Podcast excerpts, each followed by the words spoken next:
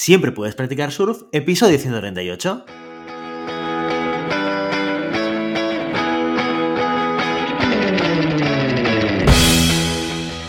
Bienvenido y bienvenida a Siempre puedes practicar surf, el podcast diario sobre recursos humanos.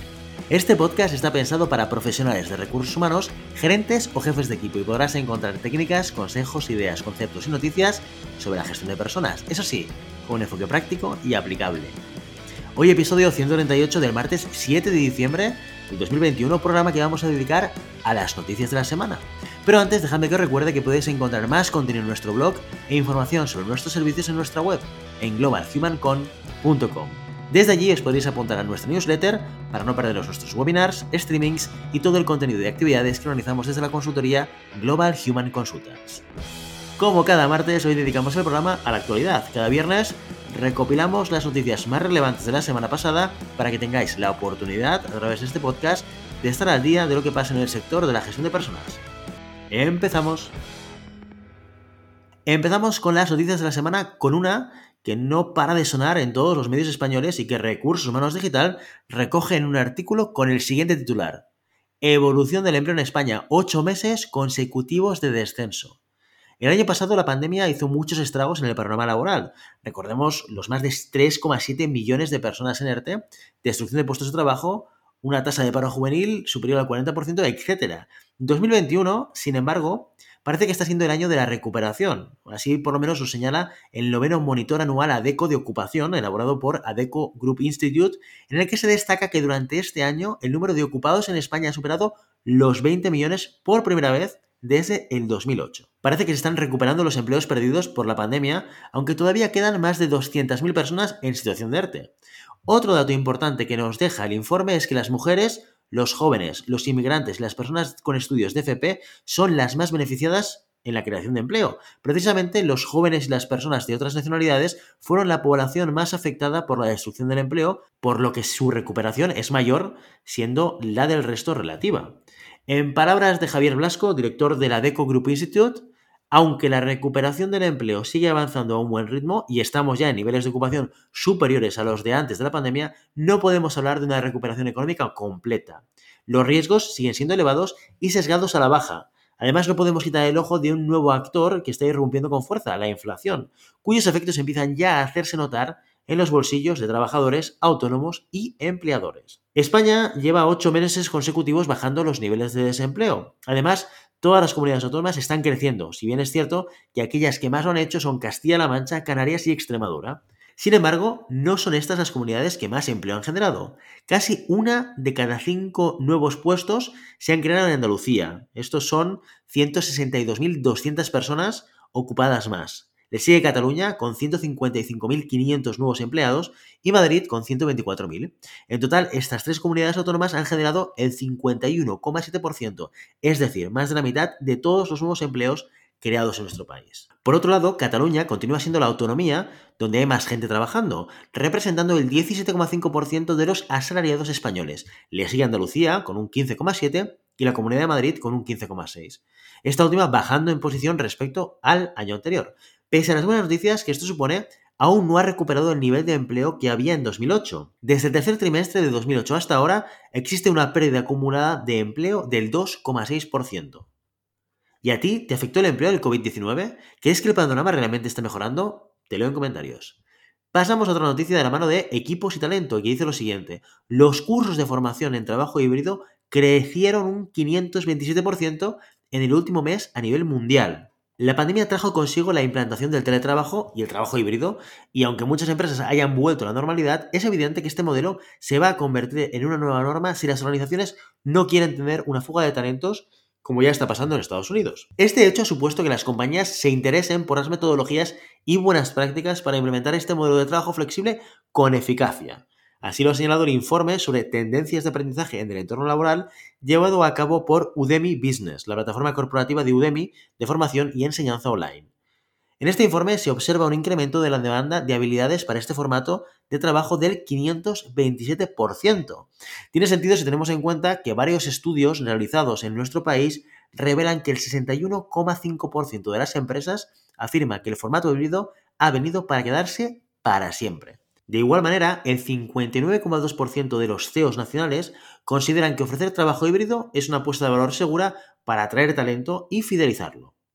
El mismo informe también hace referencia a las habilidades blandas más solicitados durante el último año. Así, aparte de formaciones sobre trabajo híbrido, los cursos que más han crecido han sido los de coaching, psicología o team building, entre otros.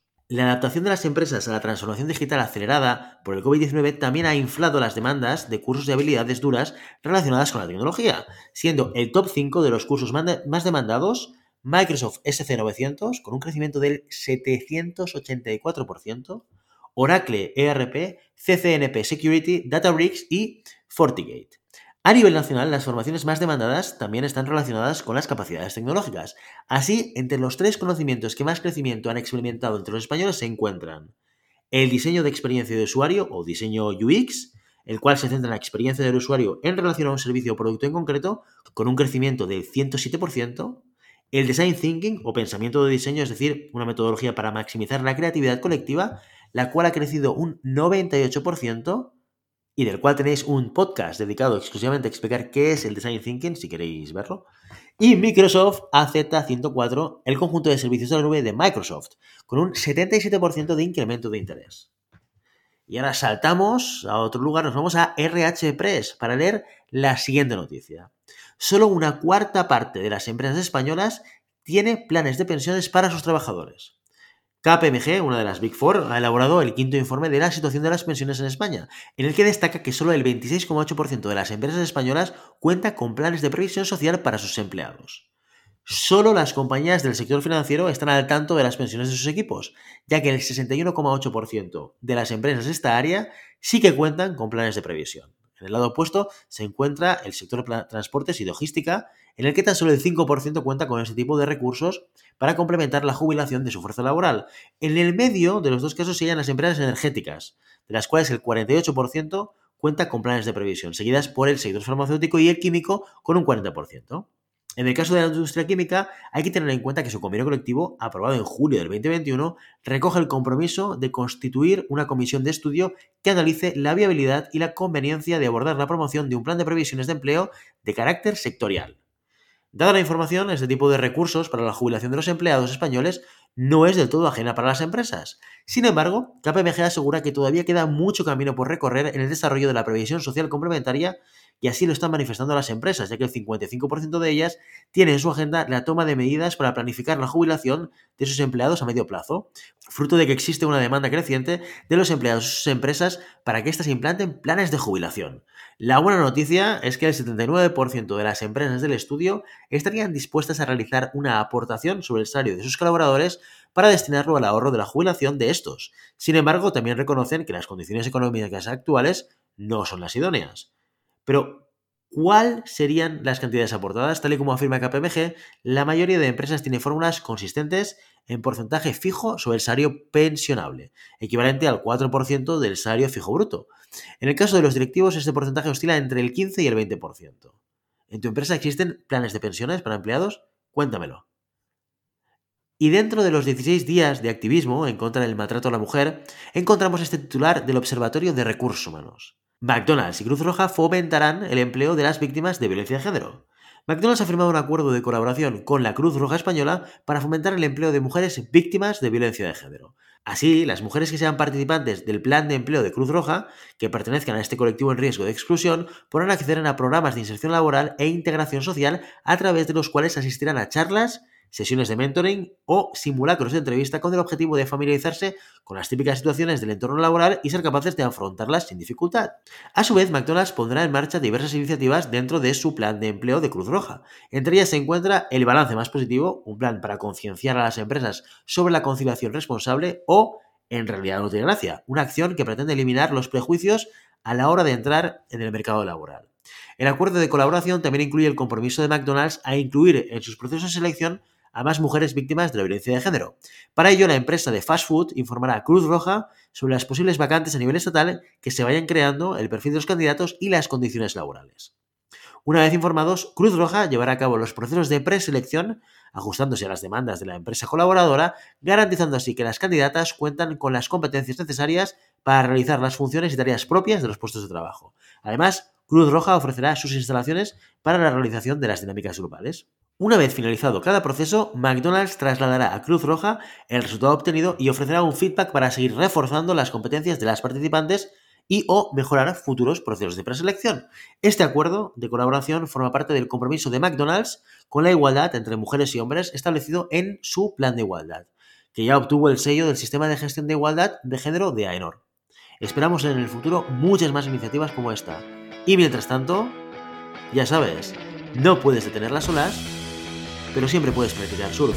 Y hasta aquí nuestro episodio de hoy. Como siempre queremos invitaros a que os pongáis en contacto con nosotros, nos deis vuestra opinión y nos sugeráis si tenéis alguna pregunta o tenéis algún tema concreto. Lo podéis hacer a través de la página de contacto en globalhumancom.com barra contáctanos o a través de las redes sociales. Estamos en Facebook, Instagram, Twitter y LinkedIn. Y si el contenido de este podcast te gusta, no te olvides de suscribirte, darnos 5 estrellas en iTunes y me gusta tanto en iVoox como en Spotify. Igualmente recuerda que puedes encontrar más contenidos, noticias y recursos en nuestra web, en globalhumancon.com. Muchas gracias por todo, por tu tiempo, por tu atención y por tu interés en estos temas sobre gestión de personas. Nos escuchamos mañana miércoles con el caso de la semana. Hasta entonces, feliz día.